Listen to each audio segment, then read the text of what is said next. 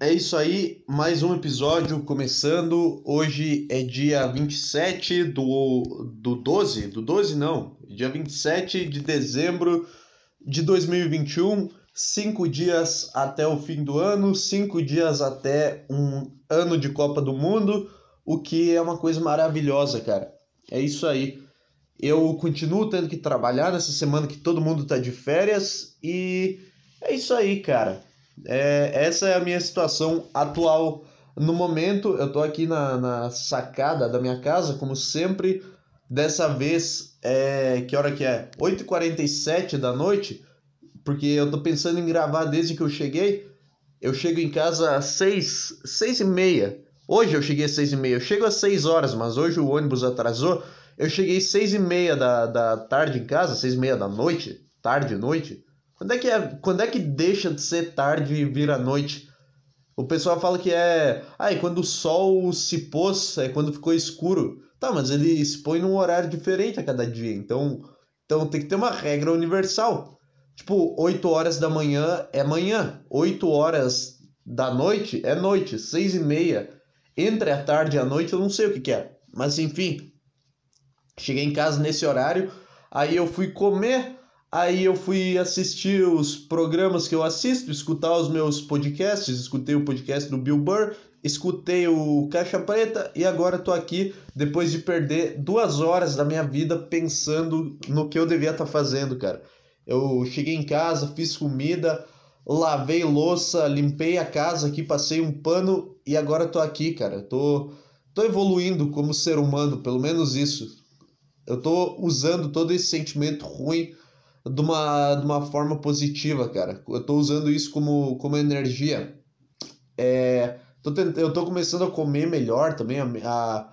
É que não tem como comer melhor, né? Porque, tá, eu comecei a comprar frango e fazer frango pra, pra comer, só que não tem como tu comer um frango sem tu, tu injetar um negócio no teu corpo, porque tu vê na embalagem daquele frango que ele passou por por 9 mil processos químicos diferentes, e aí tu pega ele na mão e tu sente que ele tem a textura de uma geleia, cara.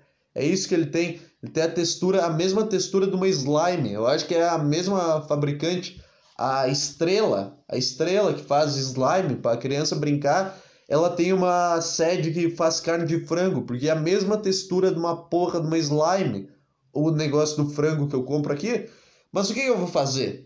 Eu não tenho, eu moro no, no meio de um lugar que não tem sítio, não tem, não tem como criar galinha e mesmo que tivesse eu não ia fazer porque eu me recuso a ter que matar uma galinha e tirar a carne dela e ir lá e fritar com as minhas mãos. Não, eu quero que tu me dê pronto com, com 3 mil processos químicos diferentes, que os caras injetando hormônio com uma agulha antes de mandar, antes de embalar o negócio. O cara pega uma agulha e ele, ele trata o frango como se fosse o Kurt Cobain. Ele pega e enfia aquela agulha e enfia uma tonelada de hormônio e manda isso pro mercado. E eu compro e penso, tá bom, isso aqui vai me ajudar a, a me alimentar melhor. Não é.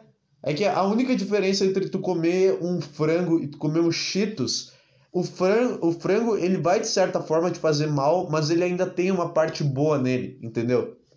O Cheetos, ele é só merda, ele é só ele é só coisa ruim jogada em cima de coisa ruim, entendeu? O frango ele ainda tem 1% de frango, que é um alimento bom, e 99% de merda. Agora o os Cheetos, o salgadinho no geral, é um negócio que não era para existir e o ser humano criou meio que de, uma, de um jeito mágico. Não é, não é um negócio que tem na natureza, salgadinho. Não é um negócio que tu planta e cresce Cheetos no meio do nada. Se, se fosse, seria Cara, a natureza, ela deu tudo pros caras. Todo, tipo de comida. Carne, é, vegetal, ovo, porra, leite, tudo. Os caras têm tudo e se tu for comprar um alimento, toda vez que tu for comprar alguma coisa para comer, tu pensa, cara, isso aqui, isso aqui tem na natureza ou a gente só inventou isso daqui? Tipo, pó de suco. Ah, é óbvio que vai começar a passar um, um carro aqui muito barulhento, um carro que não consegue mais subir um morro sem, sem fazer barulho, cara. É igual um velho tentando subir uma escada. Só que o velho tentando subir a escada, ele não faz barulho, ele só só tem que dar uma ajuda para ele, mas tu entende, porque não foi escolha dele ficar velho. É uma coisa que vai acontecer. Aí tu pega ali, o velho ajuda ele a se apoiar. Agora tem um carro fazendo barulho aqui subindo o morro da minha casa. É, enfim. O que eu tava falando é que o, o Cheetos, cara, ele é só. Ele é um isopor, cara. É pó de suco também, é um negócio que não era para existir. Não existe na, na natureza isso. Ah, existe a fruta, mas não tem, não tem como tu transformar uma laranja em um pó e tu botar esse pó e botar água em cima, entendeu? Isso é impossível. Sempre pensa isso, você gordaça, você gordaça que, que joga a culpa da sua da sua, como é que é essa palavra em português? Da sua gordura. Você que joga a culpa da sua gordura na, ah, mas eu tenho ansiedade e eu tenho transtorno alimentar que me faz comer muito e, e isso me faz mal. Cara, sempre que tu for comprar alguma coisa, é que aí que tá, cara. O segredo é tu não vai curar a tua compulsão alimentar, tu não vai parar de comer igual um macaco, tu não vai, isso não vai acontecer, comer igual um macaco, falando comer igual um idiota, comer igual um cara, um, um, um primitivo, é isso que eu quero dizer com macaco, porque aparentemente essa palavra é a N-word brasileira, tu não pode ter que tomar cuidado quando for falar ela, então, quando antes de comer igual um retardado mental, pensa, cara, isso aqui era pra estar aqui mesmo? Ou foi uns caras que botaram um monte de merda num, num funil gigantesco e, e, aí tem uma máquina, sabe aquelas máquinas que, que fica levando as coisas? É uma esteira o nome daquilo? Aquelas esteiras que tem vários vários negocinhos, várias embalagens enfileiradas e elas estão. E aquela esteira tá levando eles para frente, sabe? Todos em cima da esteira, igual uma esteira normal. Pensa isso, cara tu não vai curar a compulsão alimentar. Não existe isso. Não existe tu, ah, vou parar de, de me alimentar igual um merda agora. Não existe. Tu vai parar de comprar comida, cara. Porque aí quando bater a vontade.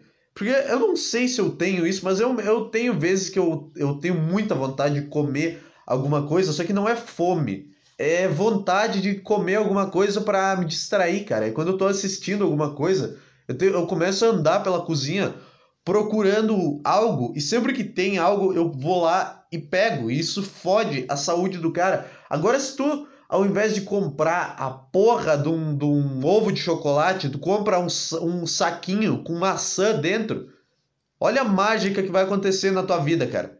É, é barato, é barato pra caralho. Tu vai lá, compra e deixa, sei lá, deixa na, na fruteira. Eu boto na geladeira, porque é bom comer maçã quando ela tá gelada.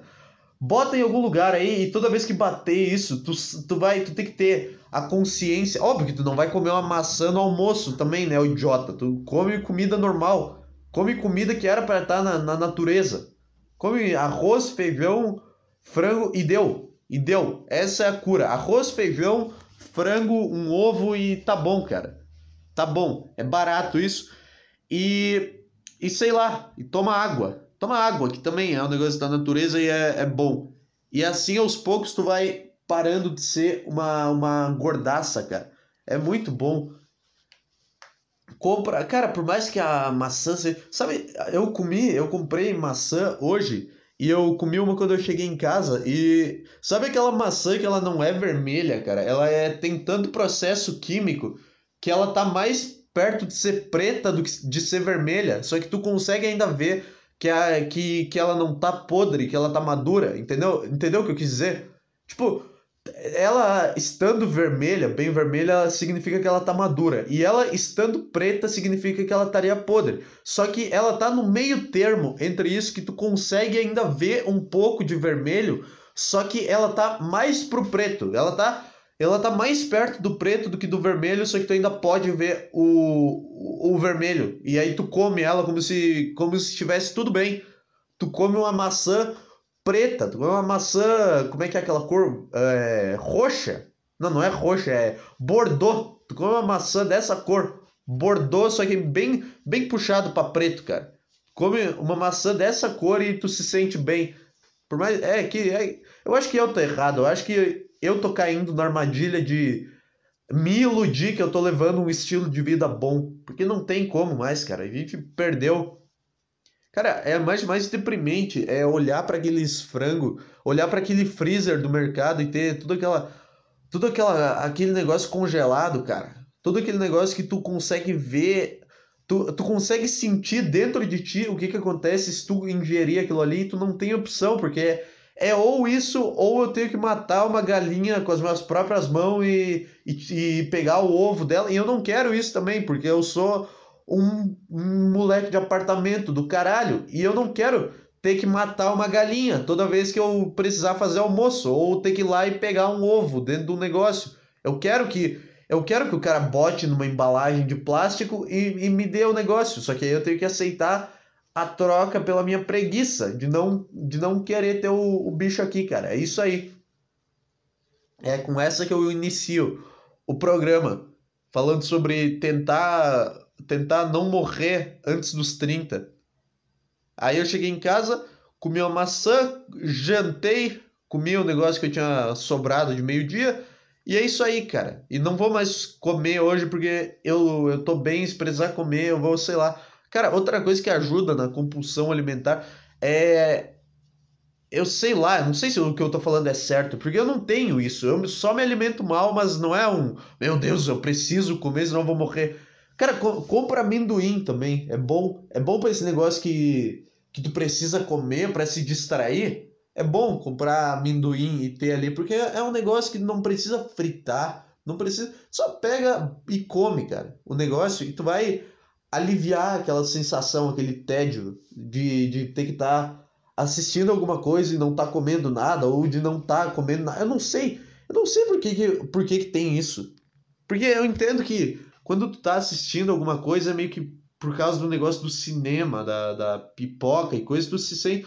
Tu sente que tu devia estar. Tá... Cara, imagina, tu tem, tu tem cinco sentidos principais. E quando tu tá assistindo um filme, tu tá só usando dois, que é que é ver e ouvir. É só isso. Tu não tá usando mais nada. Tu tem três sentidos no teu corpo que não estão fazendo nada e eles têm que te eles têm que te atiçar, cara. Igual eu. Eu fazendo isso daqui, falando, eu tô ouvindo e eu tô falando, ouvindo, eu tô mexendo em coisas ao meu redor, eu tô vendo o que, que tem na minha frente e qual que é o outro o olfato. O olfato não tô, não tô sentindo cheiro, mas eu tô usando quatro dos meus cinco sentidos para fazer isso daqui, entendeu? Então o meu corpo, eu já tô usando a minha boca. O corpo ele, ele, não, ele não me diz que eu tenho que usar a minha boca para alguma coisa nesse exato momento. Eu estou usando quatro de cinco sentidos. Agora, quando tu tá assistindo o negócio, o teu corpo ele se sente mal, cara. O teu corpo é inquieto. E ele quer fazer as coisas, cara. Aí tu começa a mexer nas mãos, começa a, a, sei lá, tu começa a procurar comida, que aí tu usa a boca e as mãos, e aí tu usa toda toda atividade o teu corpo vai buscar usar quatro dos cinco sentidos possíveis para realizar ela, entendeu? Não pode, não pode ficar, é, como é que diz? Não pode ficar adormecido por tanto tempo o teu, as tuas mãos de se mexer, entendeu? É por isso que o teu corpo faz isso. O corpo ele tá treinando o negócio dele mesmo. Ele tá treinando os cinco sentidos dele mesmo, cara. Puta, essa é uma puta tese. Essa, essa é boa, cara. Compulsão alimentar, tu tem que achar outra coisa para fazer com a boca enquanto tu, tu vê um filme. Ou começa a gravar um podcast, sei lá, começa a chupar um pau, não sei, veio essa, veio essa, essa, essa piada extremamente bagaceira na minha cabeça eu falei ela porque eu não penso antes de falar, eu só pensei depois que eu falei, porra, não precisava ter feito uma referência a chupar um pau enquanto assiste um filme do nada. Do nada. Que isso, cara? Que isso? É... Mas é isso aí. Expliquei a, a compulsão alimentar explicada para você aqui. Seu, o, o teu corpo ele não consegue não usar quatro dos cinco sentidos, entendeu? E é difícil usar a boca, porque tu não usa. Tá, tu usa a boca para falar, só que tu não tá falando a todo momento e tu não tá comendo a todo momento. Para que mais tu usa a boca? É por isso que o ser humano criou o boquete, porque ele ficava inquieto. O ser humano, ele ficava com vontade de comer durante o sexo. Entendeu? O ser humano tinha que deixar um potinho com comida, porque o corpo dele ficava inquieto durante o sexo, porque ele não estava usando a boca. E aí, o que, que aconteceu? Um dia alguém teve a ideia de, de começar a chupar um pau e unir tudo. Unir tudo em um só. Essa é a origem do negócio, cara. O teu corpo, ele tem que usar todos os sentidos que, que dão para ele. Caralho, caralho, isso aqui foi, foi espetacular. O cara transava com um potinho de, de, de comida, um potinho de arroz do lado da cama e ficava comendo enquanto ele, enquanto ele transava, porque na época era muito primitivo, entendeu? Na época, sei lá, cara. Sei lá, era isso que acontecia e, e daí que surgiu Daí que o ser humano desenvolveu o, o boquete, cara, porque o ser humano ele não consegue ficar usando só dois dos cinco sentidos. Ele tem que usar pelo menos quatro dos cinco sentidos para o corpo dele funcionar. Puta que pariu, cara. Eu sou um gênio do caralho, cara. É isso aí. Essa é a teoria da, da compulsão alimentar explicada. Eu quero isso eu quero isso, um, um, PowerPoint disso em todas as academias, em todas as palestras dos caras que falam sobre isso, em toda sala de nutricionista. Eu quero, eu quero essa tese porque eu descobri a verdade absoluta sobre compulsão alimentar. É isso aí, cara. É isso aí. o, cara tá, o cara tá se achando muito importante. Provavelmente essa foi uma teoria que alguém, alguém deu essa teoria em 1800 e alguma coisa e ela foi desbancada por ser muito idiota. Ela foi desbancada por não ter nenhum nenhum fundo com a verdade. Foda-se, não é meu ponto aqui, não é meu não é o que eu estou tentando fazer aqui. Não, não, não tenho mais argumentos para provar esse ponto. Eu só falei ele aqui. O, o boquete deu origem à compulsão alimentar, porque tudo que tu está fazendo tu tem que. Tu acostumou o cérebro do, da raça humana inteira que ela tem que usar a boca enquanto ela tá fazendo alguma coisa. E agora tu tem um monte de gordaça sentada no sofá assistindo, sei lá, qual série que gordaça assiste. É, tem que ser uma tem que ser, sabe aqueles filmes A Barraca do Beijo? Sabe? Sabe esse filme de adolescente que gordaça assiste? graças a uma pessoa, seja um homem ou uma mulher, que decidiu chupar uma caralha em algum momento da humanidade. Hoje tu tá gordaço, cara. Pensa nisso. Pensa nisso. Hoje tu tem essa doença por causa disso, esse problema que tu não consegue parar de comer. E a solução é tu não vai conseguir combater, só começa a comprar fruta e, e tomar água. E é isso aí. E começa a correr no parque. Porque tu também tá usando algum. Sei lá, eu não sei, correr não é um sentido do corpo, né? Não é um. Movimento não é um sentido do corpo. Eu não sei. Eu não sei, cara. Eu não sei o que, que eu tô falando. Faz aí, cara. Vive aí do jeito que, que tu quiser e não me enche o saco. É, puta, isso, esse foi o melhor início de podcast que eu já tive na minha vida, cara. É, tô com vontade de arrotar e não tá saindo.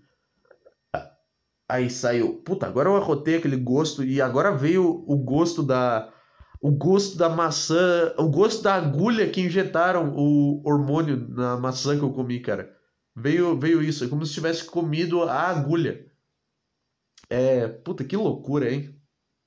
Mas é isso aí, cara. Eu tô aqui, pelo menos até quinta-feira, eu espero poder gravar todo dia, porque é o tempo que eu vou estar sozinho em casa. Então eu espero conseguir fazer esse programa para, para pelo menos ter alguma coisa que eu olhe e me sinta bem em relação à minha vida, porque nos últimos podcasts eu, eu tenho sentido que eu tô. Tá, cara, tá, tá tendo uma evoluçãozinha ali. Tá tendo 1%. Sabe, sabe, cara, eu me sinto como se eu estivesse embaixo de uma pedra gigantesca e eu estivesse vendo a luz na minha frente. Eu tô embaixo de uma pedra, deitado de bruços e eu tô me rastejando com toda a força que eu tenho para tentar sair debaixo dessa pedra e alcançar a luz, que tem uma luz bem na minha frente, cara. Tem uma luz que ela tá, ela tá piscando na minha frente, que é o caminho que eu tenho que ir. E eu tô sentindo que eu consegui mexer um centímetro do meu corpo debaixo dessa pedra. Agora, a pedra, ela tava no, aqui na espinha. Agora eu dei uma rastejada e a pedra, ela desceu e ela tá no começo das minhas costas, entendeu? A pedra é gigantesca. É assim que eu tô me sentindo, cara. Eu sei, eu sei aonde eu quero chegar, eu sei que só tem um caminho no qual eu posso chegar. Eu sei que não existe nada além dessa pedra e dessa luz. O resto, tudo que vem é bobagem. E eu sinto que eu consegui dar um passo, cara. pelo menos fazendo um negócio decente aqui, conseguindo render por pelo menos 40 minutos, cara. Por pelo menos 40 minutos e, e para mais. Conforme vai dando, eu vou fazendo. Mas é assim, cara. Mas é, é que a dor da pedra, é que tu sente a dor da pedra que tá em cima das tuas costas, tu sente o osso quebrando toda vez. Tipo, o teu osso, ele quebra e ele volta quando tu tá embaixo dessa pedra para tu sentir a mesma dor de novo, cara. Tu, ele não quebra e, e destrói todos os teus ossos e tu vira uma geleia. Esse é o objetivo. O objetivo é tu quebrar todos os ossos, porque aí tu vai só virar uma massa e vai ficar mais fácil de tu sair. Porque não vai ter um, um osso, tu vai diminuir a tua área.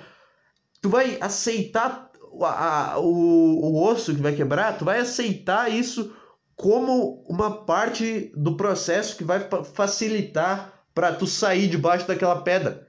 E tu, tu não sabe se aquele osso vai um dia voltar ao normal, mas só de tu sair debaixo daquela pedra e chegar naquela luz, tu vai chegar lá, cara, entendeu? Eu não sei se tudo, todas as coisas ruins que eu tenho vão ser curadas quando eu subir num palco, se um dia eu fazer isso, nem que seja para duas pessoas que estão ouvindo bêbadas. Eu não sei se isso vai ser curado quando eu chegar nesse ponto da minha vida, se todos os traumas e toda a, a raiva e toda a angústia vai sair. Só que eu sei que é lá que eu quero chegar com os ossos intactos, intactos ou não, cara. Essa é analogia. Tô embaixo de uma pedra gigantesca, tô embaixo de uma montanha, tem uma montanha em cima de mim. É só é que é muito difícil o processo de aceitar quebrar esse osso, cara. É muito difícil porque dói quebrar um osso, entendeu? Dói pra caralho. Imagina, imagina uma pedra, tu deitado embaixo de uma pedra e essa pedra esmagando a tua costela e estourando ela como se fosse, sei lá, como se fosse. Como se tu estivesse quebrando um palito de dente, sabe? Ela quebra em várias e fica os fiapinhos. É, é, é uma dor é grande pra caralho e tu tem osso pra caralho dentro do teu corpo. Então tu tem que viver essa dor toda vez e ir rastejando. E quando tu menos esperar, quando tu tiver quase desistindo. É sempre assim, cara. No início, tu tá fazendo uma força do caralho pra sair embaixo dessa pedra e tu não consegue se mexer. Tu não consegue nem mexer a tua cabeça. E conforme o tempo vai passando, tu vai desistindo, cara. E, e conforme tu vai desistindo, e tu vai só. Tu vai só se mexendo e sem fazer força, e foda-se, tu vai sem perceber. Sem, sem perceber, tu vai afastando essa pedra, tu vai rolando ela para trás até que ela tá nos teus pés. E, e quando ela tá nos teus pés, tu só tu só deixa o teu chinelo ali, tira o pé do chinelo e sai correndo em direção à luz.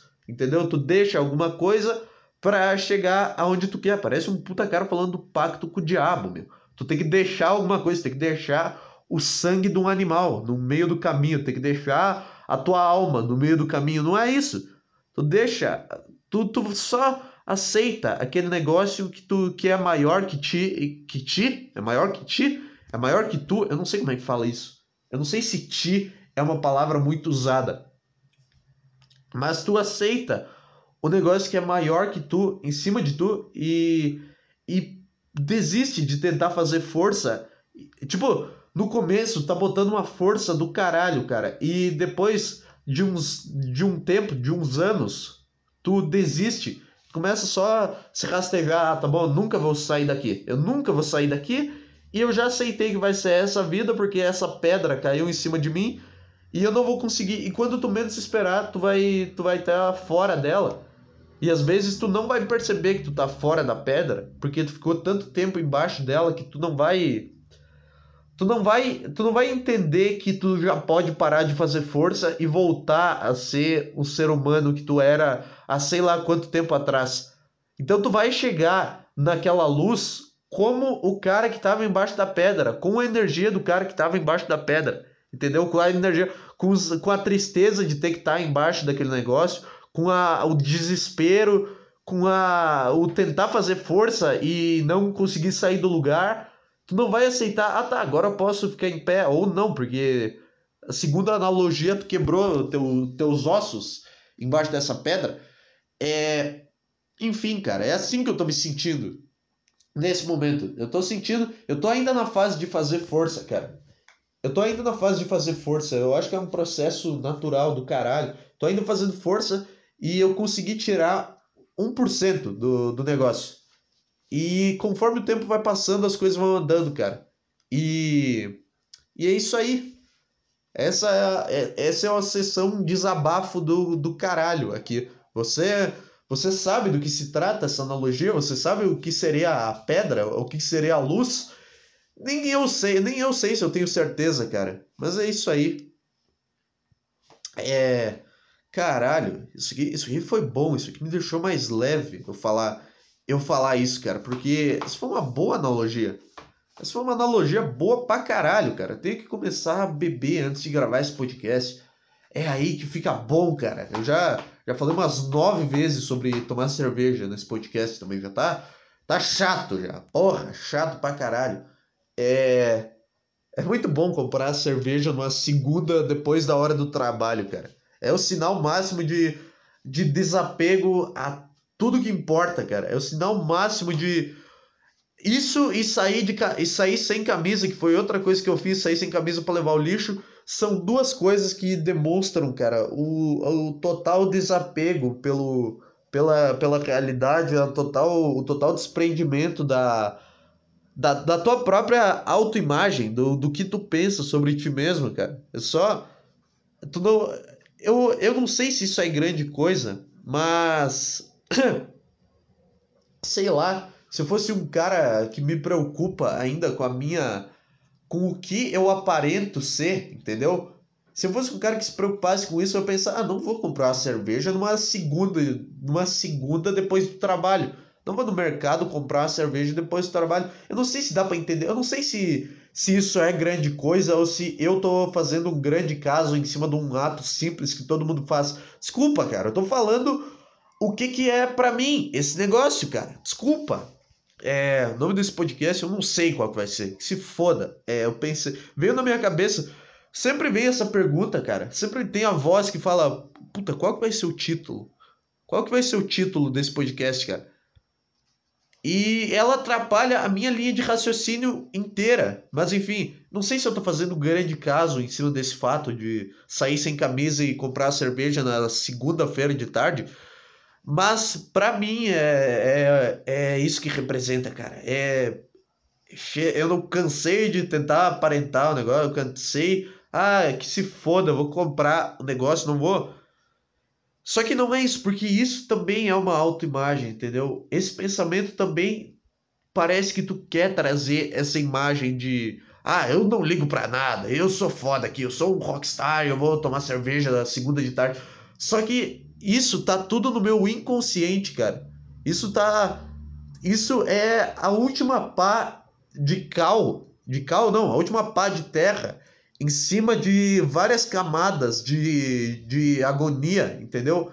Esse, essa, esse desprendimento de ir no mercado e sair sem camisa é só, é só a parte de cima da terra, é só o que tu vê, que é uma terra bonitinha, sabe? É uma terra bonitinha, a parte de baixo, se tu tirar, se tu tirar uma pá de terra dessa, dessa grande cova que eu tenho na minha cabeça com os meus sentimentos, se tu, ti, se tu tirar uma pá, tu vai, pegar, tu vai ver que a terra de baixo, ela tá toda, ela tá uma merda, ela tá, tem, ela tá suja. É, como é que a terra tá suja se a terra é a sujeira? Eu não sei, ela tá, ela tá uma merda, cara. Ela tá, tem um cocô no meio da terra. Ela tá, ela tá. Tem, tem. Sei lá, cara, tem bituca de cigarro no meio da terra. É isso que tem. Tem cocô, bituca de cigarro e garrafa de vidro no meio. E conforme tu vai cavando, mais vai tendo, até que chega um ponto que tu. que não tem mais terra, que é só garrafa de vidro e bituca de cigarro que tu não consegue mais cavar e ver o que, que tem embaixo, cara. É isso, cara. Eu não consigo chegar lá no fim para entender a origem e da onde que todo esse sentimento veio, cara. Não, eu só chego numa camada. Eu chego numa camada em específico que é essa que só tem que é que não tem mais terra, só tem cigarro e garrafa de vidro. É isso aí que eu que eu sinto. E em cima é uma, é uma terra bonitinha, é uma terra que tu pode plantar uma flor e ela vai crescer. Só que ela não tá ali de uma forma boa, cara. E essa terra, ela ou ou ela vai usar aquilo como combustível, ou ela vai apodrecer e tu vai perder a tua, a tua camada de cima, que é a camada boa. E o que, que acontece? Se mata, pô. Mas se mata. Tirinho, tirinho no tímpano. E, e é isso aí. Só que quando, quando a Terra dá um jeito, quando o processo natural acontece de uma forma que tu consegue é, que a Terra ela pega aquele vidro e transforma em adubo de alguma forma. Eu sei que, ah, isso não é possível porque o vidro. Foda-se, é uma analogia, cara. É uma analogia. Se em um momento ela pega aquela bituca de cigarro e aquele, aquela, aquela garrafa de vidro e transforma em adubo, isso tem um puta potencial, cara. Isso tem, mesmo que em qualquer uma dessas camadas de terra que tem dentro dessa grande cova chamada meu cérebro. É isso, meu cérebro é uma cova gigantesca. Que, que a primeira pá de terra é uma terra bonitinha que dá para plantar coisa e conforme vai descendo ela vai ficando com cada vez mais sujeira e vidro e, e bituca de cigarro. É isso que tá acontecendo aqui dentro, cara. É, eu não sei porque que eu comecei a falar sobre isso. Ah, porque. Porque. É isso aí, eu comecei a fazer isso. Eu comecei a conseguir andar sem camisa na rua e a ah, porque se eu não tivesse essa. Se fosse só a terra boa. Se fosse só a terra boa, é, essa. Ela ia ser tipo. A terra boa, ela ia ser o normal. E um, uma sujeirinha no meio dessa terra boa tem potencial para estragar ela. Só que quando é tudo a terra é, é ruim e tem uma terrinha, um pedacinho que é bom, ali de, de terra é, é do caralho, cara. Porque se fosse só a felicidade, se fosse só a terra limpa, cara, eu ia pensar, ah, não vou fazer isso daqui, né? Ah, eu não vou. Eu não vou fazer isso daqui. Ah, é segunda de tarde. Ah, o que, que, o que, que eles vão pensar? Qual será que vai ser a imagem que eu vou passar sobre mim para essas pessoas se eu, eu comprar uma cerveja no, no na segunda-feira de tarde? Ai. Só que quando tu tá tudo ruim, cara, esse sentimento ruim, ele ele ajuda. Aí que tá, é um, é um negócio que ajuda a. Ah, o que que é? É um negócio que ajuda a parte de cima, entendeu? Só que ele não acaba. A terra suja, ela não acaba e uma hora ela vai acabar poluindo a parte de cima. Eu já me confundi umas 3 mil vezes nessa analogia, cara. É para você ter uma ideia de como tá a situação aqui, cara. Mas no fundo, eu fico. No fundo, é bom que seja só uma pá de terra boa, cara. Por fim, é, é, é bom ter esse equilíbrio. É bom ter esse pingo ali em cima, que é isso daqui que eu venho aqui e faço, cara. É, só, é que é quando eu consigo escrever uma puta piada, quando eu consigo anotar uma puta ideia. É tudo isso, cara. Mas essa foi a sessão desabafo parte 2. Aí, agora a analogia é a primeira. Qual que foi a primeira? O que, que eu falei? A da pedra e segundo a da, da cova. A da pedra e a da cova. O que, que é isso? É analogias primitivas. É o, o quadro. É fazer o que? Qual que vai ser a tua próxima analogia, seu merda? Tu vai falar de um arco e flecha. Tu vai falar de um, de um homem das cavernas pescando. Porra! Tem que fazer, tem que fazer conteúdo mais moderno, né? Tem que ter, imagina, imagina ter um, um gerente, ter um, como é que é, assessor, empresário. Imagina ter um empresário e falar esse tipo de coisa e o teu empresário vem falar, é, então é que não tá muito moderno, não tá muito atualizado pro jovem. Sabe, isso daqui que tu falou de pedra, isso daqui que tu falou de cova, sabe, de terra. Eu acho que tu teria que fazer isso numa linguagem mais moderna, sabe? Sabe, o jovem, ele não, não sabe mais o que, que é pedra, ele não ele não, não entende mais essa analogia. Tu tem que trazer mais para o mundo conectado, tu tem que trazer mais tem que fazer. Faz analogia com, sei lá, um PlayStation 5. Faz analogia com. não sei o que, que os caras gostam hoje. Eu não sei. É só. A única coisa que eu imagino é videogame, que eu também dei uma enchida de saco legal de videogame, de jogar jogo online. Quando eu tô jogando aqui, eu e um amigo meu, aí, tá, aí é legal, porque aí. Aí é o espírito competitivo, cara. Aí tu pode ganhar e rir da cara do cara na cara dele. E humilhar ele. Entendeu? pode ganhar do cara na frente dele. É o espírito primitivo do, do ser humano de querer se mostrar superior. Só que de uma forma legal, cara. Só que de uma forma que não envolve enfiar uma faca na, no cara. Uma forma que não é. Não envolve tu matar um cara e pegar o coração dele e mostrar para exibir superioridade. Essa, o videogame existe para as pessoas não se matarem e para elas se sentirem superiores em relação aos outros. O videogame foi inventado depois de Hitler, cara. Hitler, Hitler surgiu. Nossa, o que salivei aqui. Eu dei uma babada. Não, cara, Hitler surgiu e ele achava que ele era melhor e mais foda que todo mundo. E aí os caras pensaram, tá, nós temos que. Tá, esse sentimento ele nunca vai ser combatido, cara. Esse cara ele nunca vai parar de pensar assim. Então, porra, nós temos que dar um jeito, nós temos que canalizar esse sentimento do cara. Entendeu? Cara, o videogame, ele definitivamente surgiu depois da morte de Hitler, cara. Eu tenho certeza, cara, que o videogame ele é o que impede de não ter um nazismo hoje acontecendo, entendeu? Que é o que segura o nerd que. É por isso que é o cara que nunca. Sei lá, o cara que mais joga videogame é o cara que. que, que sei lá, que nunca falou com uma, com uma outra pessoa na vida, nunca teve nenhum amigo, entendeu? Que aí o cara se vicia e fica 20 horas por dia no jogo online, entendeu? É o cara que, que ele nunca conversou, ele nunca sentiu o carinho de outra pessoa, ele nunca viu uma xalala na frente dele. Eu já vi uma na minha frente? Não vi, mas eu gosto de ser hipócrita, cara. Você vai, você vai me deixar? Eu não, é que é que não é, não é só, não é só a xalala. Entendeu? É, deixa eu pesquisar aqui, ó. Caralho, 36 minutos. É origem Origem do videogame.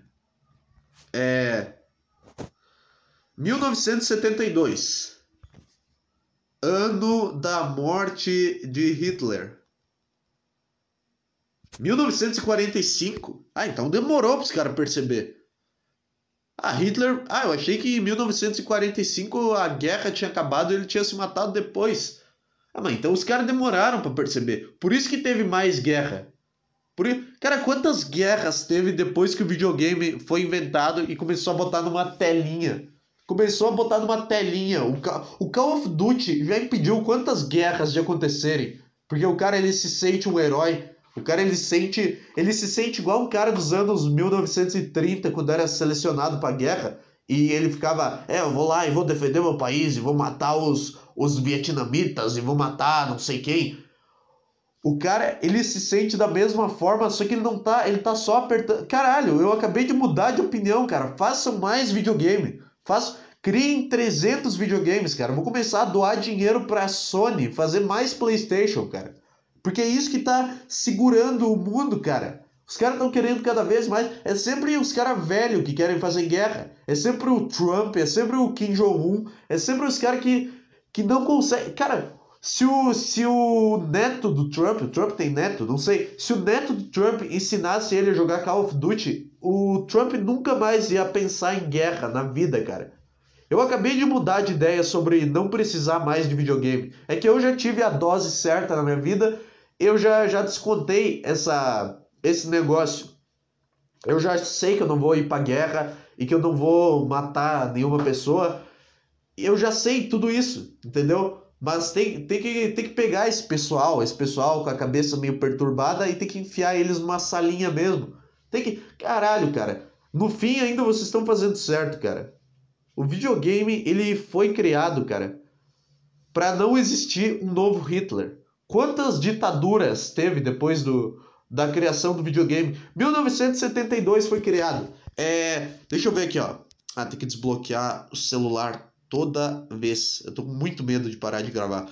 É quando acabou a ditadura a ditadura no Brasil. Ditadura é uma forma do cara exercer poder, né? Eu sou mais eu sou mais foda aqui, eu tô no poder e tu tem que me obedecer.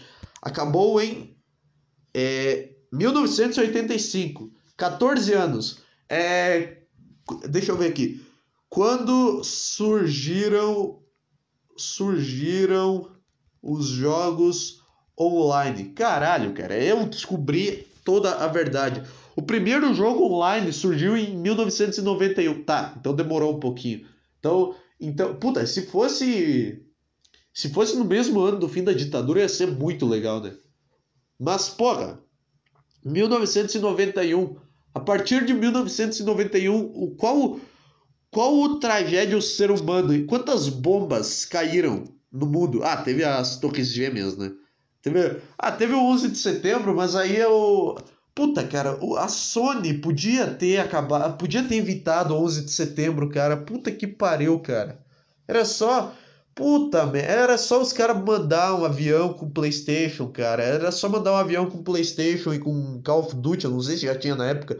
Manda uma cópia do CS pros caras da, da Arábia e os caras nunca iam fazer nada. Vocês iam estar tá de boa até hoje, vocês iam ser amigo. O, o Bin Laden ia estar tá vivo jogando com o Trump. Os caras iam estar tá vivos, iam estar tá bem.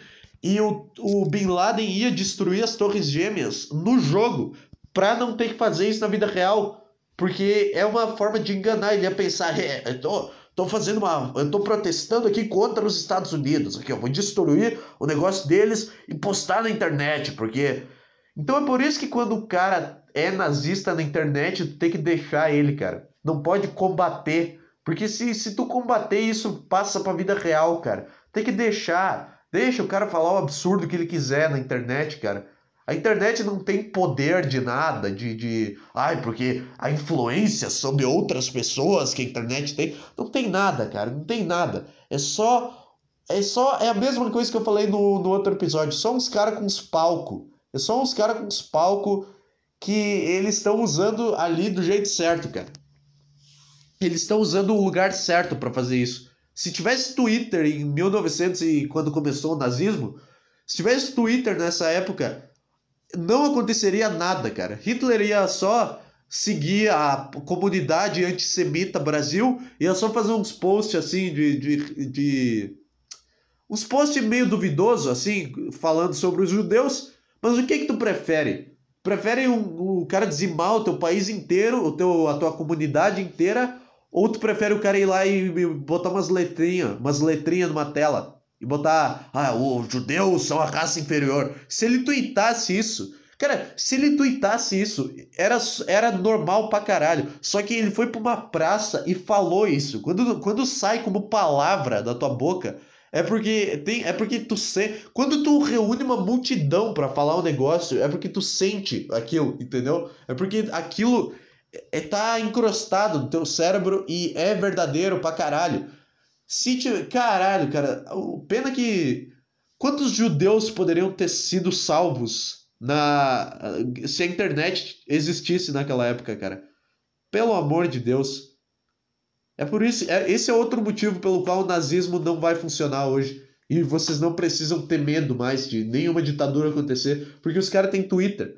Os caras têm Twitter. Os caras que podiam estar tá fazendo isso, eles têm Twitter e eles vão lá e postam alguma coisa. Ai, ai, cara. Caralho. O videogame é, é isso aí, cara. É o instinto de superioridade a todo momento. E, e se Hitler tivesse jogado uma partida de FIFA com um cara do templo judeu, judaico, nada teria acontecido, cara. Nada, nada teria acontecido. Eles iam tá, tá, ele ia ter um pouco de raiva. Tudo, tudo que, cara, tudo que a gente criou é isso, futebol é isso, sabe? Sabe quando o cara dá um carrinho no futebol que ele entra com a sola do pé pra, tipo, pra intimidar o adversário? Sabe quando o cara entra e dá um carrinho assim e pega o tornozelo do outro cara? Ou quando o cara dá uma cotovelada? No fundo, não é. No fundo, ele não odeia o cara em específico. Entendeu? Ele odeia o cara naquele momento. Essa analogia não tem muito a ver. Mas o futebol é isso também, cara. Ele não odeia o cara, ele odeia o cara naquele momento, ele quer se sentir superior. Se o Felipe Melo encontrasse qualquer, qualquer jogador da Argentina num bar, ele não ia dar uma cotovelada, ele não ia dar um pontapé no cara, ele ia tomar uma cerveja com o cara, porque não é um lugar que tu que tu se encontra para demonstrar a superioridade. Quer dizer, depende. Depende se tu vai num bar pra. Sei lá, aí depende do bar, né? Se é um pub que tu vai pra pegar mulher, aí sim, aí tu vai lá porque tu quer ser superior. Agora, se é um boteco de esquina que tu vai pra tomar uma cerveja. Se fosse o Felipe Melo e o, o Pepe, o zagueiro de Portugal, tomarem uma, uma cerveja num boteco, eles não iam brigar, cara. Mas é. O futebol ele serve para tu descontar a tua raiva em pessoas que tu nunca descontaria. Cara, sabe o que, que é? O futebol é igual tu ir e dar um soco na cara do atendente do mercado do nada e sair com as compras. É, é a mesma coisa. É tu dar um soco na cara. Pra tu não dar um soco na cara do atendente do mercado, o que, que tu faz? Tu dá um carrinho na, no meio do joelho do cara e tá tudo bem. Tu briga, o cara da torcida, ele briga com outro cara que tá lá na torcida também, tá disposto a fazer aquilo para aquele soco não ir para um cara que não tá afim de receber ele, entendeu? Caralho, cara. É exatamente isso. Videogame salvou a humanidade das guerras. Obrigado Sony, obrigado Xbox, eu não sei qual que é a empresa que fabrica o, o Xbox. Obrigado, computadores. Ao invés de ter uns caras se atirando no meio do mato, agora vocês criaram uns caras apertando uns botãozinhos no controle, dando tiro numa telinha e vendo pornô 15 horas por dia. É isso que vocês criaram, cara. De certa forma é melhor. Ou não. É, se tu, se tu vê pelo processo natural, cara, não é, não é melhor. Não é melhor. Porque na época da guerra, o ser humano morria. Na época da guerra, os caras morriam. A guerra, cara, é um processo da natureza mesmo, pra, pra balancear. Puta, eu acabei de mudar de ideia em relação à minha própria tese, cara. Te, façam guerra, façam guerra aí, que se foda. É, eu não tenho nenhuma opinião, cara. Tô... eu, não tenho, eu não levo nada disso a sério. Eu não tô. Não é um TCC sobre por que, que o videogame salvou a humanidade. É só uma bobagem. É. Caralho. A guerra, cara, é o processo da natureza. É, quando toda vez que surge um cara meio louco a ponto de criar uma guerra, cara, é a natureza dizendo: tá bom, vocês passaram um pouco do limite. Vocês passaram um pouco. Cara, vocês exageraram um pouco. Cê... Só que quando tu tenta combater isso, agora não tem mais guerra e tem 7 bilhões de pessoas. Então, então tá tudo errado. A guerra, ela balanceava. E aí, como não tem guerra, a natureza ela tem que dar um jeito. E aí os caras mandam o quê? Os caras, a natureza, ela manda de alguma forma, ela vai lá e faz o Covid. Só que o Covid não foi o, o suficiente, porque o ser humano, ele, ele, sei lá, ele conseguiu de alguma forma dobrar. Tá bom, morreu bastante gente, mas compara o tanto de gente que morreu com o tanto da população do planeta, entendeu? Olhando pelo lado natural e cru das coisas. Deixa eu ver aqui, ó. É população população mundial em 1940, vou botar aqui, a época que estava tendo a Segunda Guerra Mundial. 1940. É Não, não quero saber isso. Eu não quero, porra, população mundial em 1940. Eu, eu não quero saber da história da humanidade. Lista de países por população. Não, quero saber da população mundial, cara. Quero saber da população mundial, não tem isso. Como é que ninguém tem um artigo sobre isso? É 1950, primeiro censo pós-guerra. Eu acho que isso daqui vai ser bom. É que é só na Alemanha, né? É que é só na Alemanha. Então não conta. É, porra! O impressionante crescimento da população humana através da história. Aqui, ó, vamos ler sobre esta tragédia. É. Caralho, eu, tô, eu bebi e agora não consigo enxergar direito, cara. É. A continuidade do crescimento demoeconômico. Tá, foda-se isso daqui. É. Cadê, cara? Mas com o crescimento da população agrícola. Tá, não quero toda a história, eu quero a informação. População mundial. Puta, não consigo abrir a imagem. É sério, eu vou ter que baixar a imagem. Eu tô fazendo um TCC mesmo. Eu tô dedicado a esse podcast. Abrir. Deixa eu abrir a imagem que eu baixei. É. Puta, só tem 1950 para cima. Tá bom, mas tá bom já. É população em bilhões. 1950 tinha pouco mais de um bilhão. Depois da guerra, isso. Depois da guerra tinha um bilhão de, de caras no planeta. Caralho, cara, isso daqui é uma coisa muito louca, cara. Caralho, onde é que tá o nosso ano aqui? 2020 tá em qual linha? Tá no 8. É, tá aumentando, vai ter 8 bilhões. Eu li isso em algum lugar aí. Vai ter 8.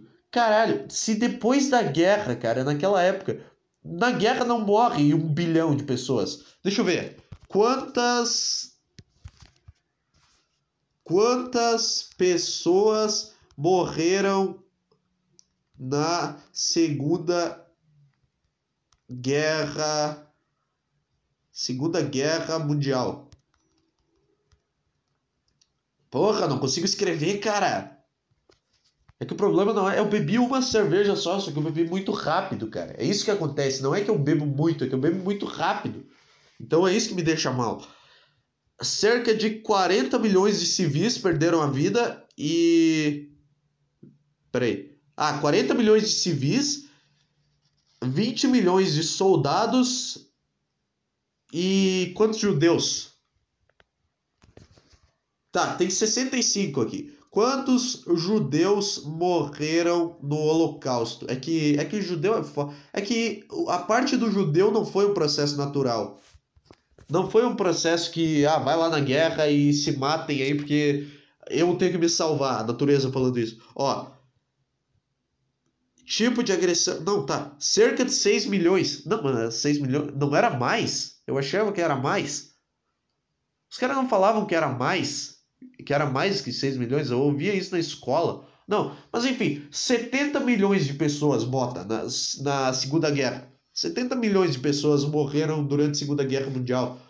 Não é um impacto muito grande para o mundo, entendeu? Porque se em 1950 tinha um bilhão e. Cara, eu não tenho a menor ideia do que eu tô falando. Mas é que, é que com o judeu não dá para contar. Não dá para contar porque não foi um processo natural. Teve um cara que foi lá e fez pela superioridade dele, entendeu? Não foi pela superioridade da natureza em si. Não foi pela, tá bom, morram que eu, que eu preciso aqui do espaço. Morram logo. É, tô mandando mensagem aqui. Não foi a natureza mandando o cara morram aí. Foi um puta, um cara que fez o negócio tudo errado. O cara não entendeu nada, meu. Então bota 65 milhões de pessoas. Se tivesse uma guerra hoje, cara, ia ser é, é ó, cara, tudo tá conectado. Porque se tivesse uma guerra hoje ia ser nuclear, o negócio ia matar, ia destruir tudo. Mas é óbvio que ia destruir tudo, porque quanto mais ser humano tem, mais destrói tudo. Entendeu? Não é porque o ser humano tá muito ocupado tentando descobrir como é que faz uma bomba. É porque tem muito ser humano e naturalmente ele vai se autodestruindo. Se a gente ficasse no um bilhãozinho para sempre, não ia ter um cara na, na bomba nuclear agora, não ia ter um cara, sei lá, não ia ter um, um cara no, no exército ensinando os caras a entrar num submarino e apagar o fogo do submarino. Não ia ter nada disso. Não ia ter, os caras iam estar de boa, cada um no seu canto, ninguém ia brigar com ninguém, não ia ter, não ia ter gente, ser humano de merda enchendo o saco, não ia ter nada, cara. Ia ter só uns caras gente boa e a vida ia ser perfeita, cara. A vida podia ser perfeita. Essa é a... Tudo desse podcast se resume a isso. A vida podia ser perfeita, cara. É. Caralho. Um bilhão. A gente foi de um bilhão para isso daqui, cara. A gente foi um bilhão a, sei lá, quantos anos atrás? 1970 anos atrás. A gente foi de 1 bilhão para 8 bilhões. É 1 bilhão por década, cara. É 1 bilhão de fodas. É 1 bilhão de gozos expelidos. 1 bilhão de gozos expelidos a cada década. Dentro de uma xoxota. E 1 bilhão de vezes que uma mulher deitou numa sala e abriu as pernas e começou a urrar. E quando ela viu, saiu um cara de dentro dela. Um bilhão de vezes isso aconteceu a cada década. E provavelmente ah, nessa década não vai, eu acho. Eu acho que não vai. Mas sei lá, é a média. É que sei lá, será que depois da, da Segunda Guerra o pessoal achou que tava. Agora dá pra transar pra caralho, agora. É que ninguém. É que ninguém que não quer ter filho se importa com o problema populacional. Ninguém pensa, ah, o meu filho vai destruir o mundo.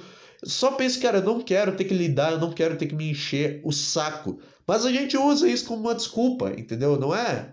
E talvez eu mude de opinião em relação a isso, mas o meu eu rebelde de agora, ele tá desse lado. A gente só finge que se importa, porque, ah, o problema é populacional, eu não quero botar mais um no mundo. Só que é o mesmo esquema do voto, né? É o mesmo, tá, o teu filho estando ali ou não, não vai ter a menor diferença. O teu voto estando ali para um cara ou não, não vai ter a menor diferença. Mas é uma desculpa boa para usar. É uma boa desculpa para usar para não querer lidar e não querer encher o saco da, da tua vida. É. Ai, ai, cara. Que loucura isso daqui. A minha cabeça tá pulsando. Puta, esse foi, a... esse foi o melhor episódio, cara. Resumindo, o que, que aconteceu aqui? Videogames salvam o planeta. É. Eu tô embaixo de uma pedra, o meu cérebro é uma grande cova e. E é isso aí. E é isso aí. A gente tá.